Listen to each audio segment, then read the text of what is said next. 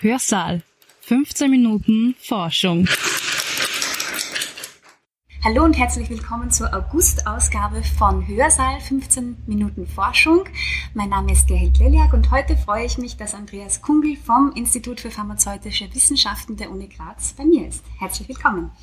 Schönen Dank und besten Dank für die Einladung. Sehr gerne. Wir möchten die nächsten 15 Minuten über ein Thema sprechen, das sehr aktuell ist. Es geht um das Coronavirus und äh, vor allem darum, um Ihre Forschung, wie man dieses Virus bekämpfen kann oder bei Ihnen speziell, wie man das Virus davon abhalten kann, in den menschlichen Körper einzudringen. Vielleicht können Sie uns ganz zu Beginn ein bisschen was Allgemeines über Ihre Forschungen erzählen. Womit beschäftigen Sie sich prinzipiell? Wir versuchen herauszufinden, welche Rolle bestimmte Zuckermoleküle, das sind Zuckermoleküle mit einem großen Molekulargewicht, das ist nichts wie unsere Saccharose, sondern sind viel größere Zucker, äh, welche Rolle die im Körper haben. Und wir haben entdeckt, dass diese Zucker auf Zelloberflächen und in einem Bereich zwischen Zellen, den nennt man extrazelluläre Matrix, da sind diese Zucker in großer Menge vorhanden äh, die sind sehr stark geladen, das heißt, sie tragen eine elektrische Ladung und sind damit imstande, Moleküle aus dem Blut zum Beispiel einzufangen. Und diese Moleküle, die gerne einfangen, sind sogenannte Signalmoleküle. Und diese Signalmoleküle, im Fachjargon Zytokine, äh, die sind verantwortlich wieder für die Zellbewegung im Körper. Das heißt, alle Zellbewegungen im Körper werden vermittelt durch diese Zytokine, die selber an Zucker binden müssen. Also sie sind sozusagen der Ankerpunkt und zeigen dann anderen Zellen, wie Immunzellen, wie Viren, wie Bakterien, wohin sie im Körper gehen müssen. Und äh, dieses, dieses Gebiet ist uns äh, seit den letzten 20 Jahren beschäftigt. Es ist ein sehr komplexes Gebiet, weil die Zucker eine komplexe Stoffklasse sind.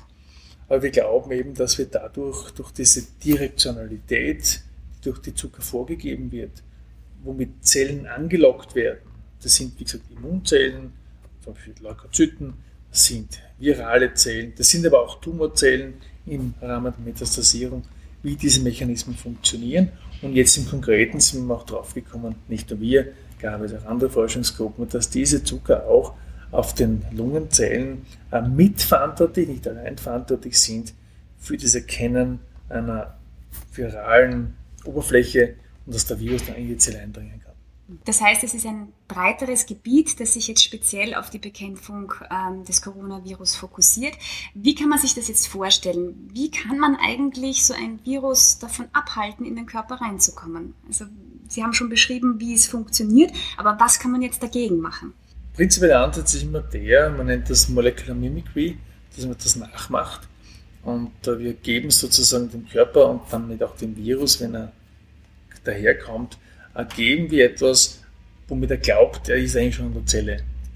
Und äh, damit täuschen wir ihn im Wesentlichen und äh, damit ist er zufrieden und dringt nicht in die Zelle ein. Äh, dieses Molecular Mimicry, die eben darauf beruht, diese Zucker auf der Zelloberfläche nachzumachen, wenn, wenn wir dieses Futter, diesen Anknüpfungspunkt den schon im Serum im Blut geben, dann geht er gar nicht mehr bis zur Lunge hin. Das ist eigentlich die Idee dahinter. Ähm, wie bei fast allen diesen Antagonisten, Inhibitoren, die versuchen, äh, das Eindringen eines Viruses in die Zelle, in das Gewebe zu verhindern. Das ist immer das Gleiche.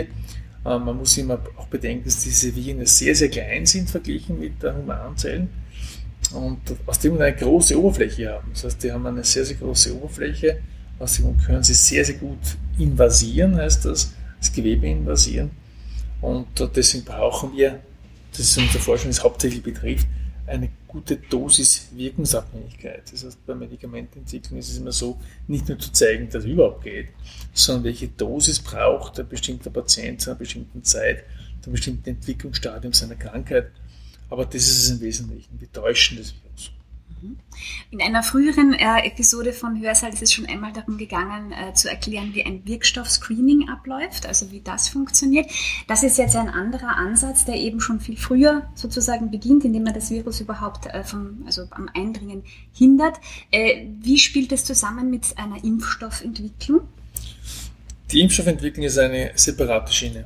Äh, die Impfstoffentwicklung will ja darauf abzielen, dass wir im Prinzip Antikörper generieren, die den ähm, Virus nicht nur beim, vom Eindringen abhalten, sondern schon möglichst früh neutralisieren.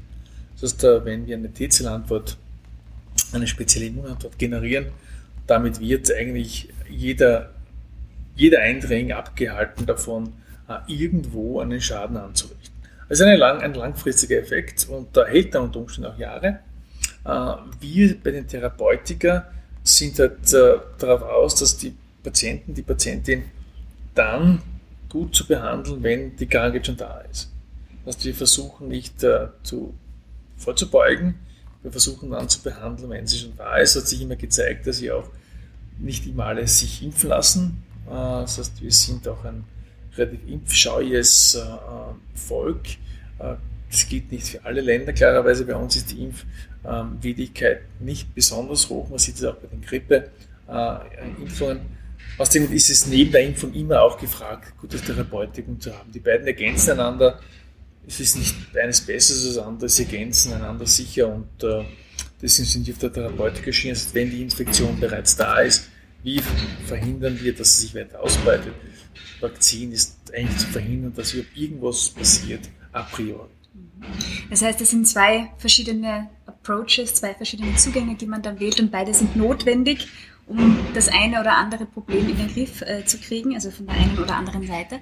Ähm, ein Impfstoff äh, zu entwickeln, das dauert ja sehr lange. Was ist so Ihr Zeithorizont für die Entwicklung von Ihren sozusagen Inhibitoren? Das muss man auch differenziert sehen, leider Gottes. Ich kann keine einfache Antwort geben, aber die, wir arbeiten also mit mehreren Inhibitoren, unterschiedlichen Inhibitoren und eine Klasse davon ist eine Klasse von Inhibitoren, die bereits für eine andere medizinische Verwendung am Markt sind. Äh, und dort ist es ein bisschen leichter. Die versuchen wir, man nennt das Reprofiling, wir versuchen sie neu zu profilieren für eben die Indikation äh, SARS-CoV-2. Äh, wenn uns das gelingt, das heißt, wenn wir dort diese richtige Dosisabhängigkeit finden, die richtige Applikationsform finden, also echtes pharmazeutisches Development machen mit einem Inhaltsstoff, der bereits am Markt das Medikament ist, dann könnte das tatsächlich gelingen innerhalb von zwölf Monaten, vielleicht sogar 18 Monaten. Äh, das ist ein sehr kurzer Horizont für Medikamenteentwicklung. Bei unseren anderen Kandidaten, die auch im, im Rennen sind, ähm, wird es mit Sicherheit länger dauern. Ähm, jetzt kann man aber auch dazu sagen, dass uns diese Art der, der viralen Infektionen länger begleiten werden. Äh, diese SARS-Lungenviren gibt es ja schon länger. Es gab ja auch SARS-CoV-1, es gab MERS. Das heißt, es werden unter Umständen wieder solche Viren kommen. Wir sind dann besser vorbereitet, wir haben ein besseres äh, äh, Repertoire an, Werkzeugen, um dem jeden Virusbefall eigentlich beizukommen. Äh, außerdem, das habe ich noch gar nicht erwähnt, arbeiten wir nicht nur auf der am viralen Entry, also wir versuchen nicht nur den Virus am Eintritt zu hindern, sondern wir entwickeln auch ganz neue Medikamente, die eigentlich die Krankheit, die der Virus auslöst, bekämpfen. Weil wir im Wesentlichen ist der, diese Infektion nicht die tödliche, der tödliche Verlauf, sondern der tödliche Verlauf ist, dass das Immunsystem im konkreten Fall in der Lunge aus der Rand- und Band gerät. Und wir haben versucht, ein anderes Medikament zu entwickeln, das eben diese Immunbalance in der Lunge wiederherstellt bei Patienten, mit schwerem Verlauf. Das heißt, da, da gehen wir nicht auf den Virus, sondern wir gehen eigentlich auf den Patienten und seine Immunschwäche in der Lunge dann. Und dieser Art des Ansatzes, der wird auch mindestens mit dem Schätzen fünf bis zehn Jahre dauern. Aber diese Art des Lungenchaos, immunologischen Lungenchaos, gibt es bei vielen Erkrankungen, nicht nur bei viralen Infektionen, sondern auch bei COPD, bei Asthma. Äh, dort gibt es das auch und wir sind dann imstande, eben nicht nur die virale Immunantwort, die geschwächte Immunantwort zu bekämpfen, nicht zu beheben, aber zumindest zu bekämpfen, sondern auch bei anderen Indikationen.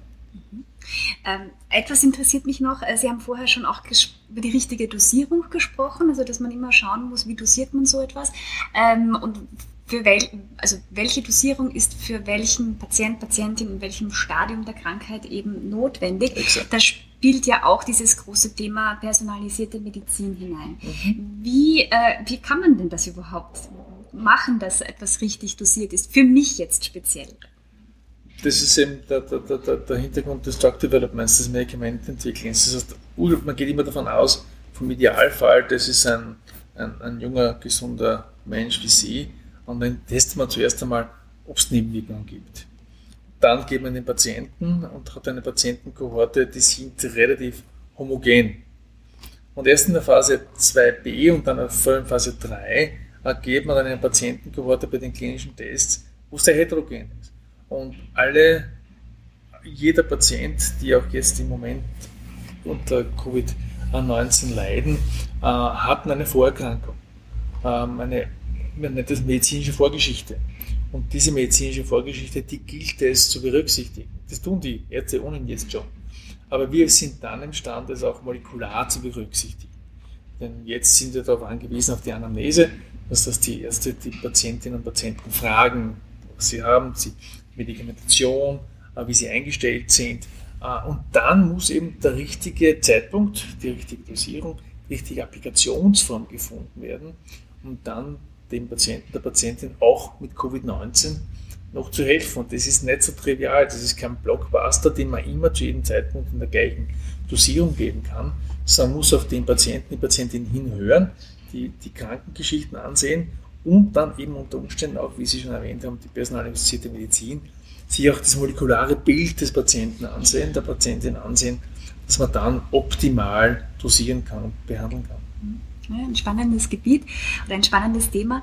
Ähm, abschließend möchte ich jetzt noch einen, einen, kleinen Schritt weg sozusagen von der inhaltlichen Seite der Forschung gehen äh, zu einem noch Aspekt äh, von diesem Forschungsprojekt, der auch ein bisschen ungewöhnlich ist. Es ist begleitet von einer Fundraising-Initiative. das ist etwas Neues an der Universität Graz und ich glaube auch in Österreich nicht ganz so üblich. Vielleicht können Sie ganz kurz ein bisschen den Hintergrund erklären, wie es dazu gekommen ist und ähm, wie, wie, das auch ähm, sozusagen abläuft. Die, die Uni Graz hatte die großartige Idee, meine großartige Idee, äh, etwas in diesen schwierigen Zeiten zu tun und äh, aus Projekten auszuwählen, die unter Umständen beitragen können zur Behandlung von Covid-19. Und äh, nachdem wir alle wissen, wir haben es kurz, kurz besprochen, diese Medikamentenentwicklung dauert nicht nur lange, sondern sie kostet auch entsprechend viel Geld. Äh, und äh, nach dem Vorbild auch aus, aus den USA äh, war der Plan, dass bei bestimmten Projekten, das einen absehbaren Zeitrahmen hat, 12 Monate, 18 Monate, vielleicht zwei Jahre, äh, ein Fundraising zu machen, über die Öffentlichkeit, über private äh, Geldgeber, die sich eben keinen Gewinn davon erwarten.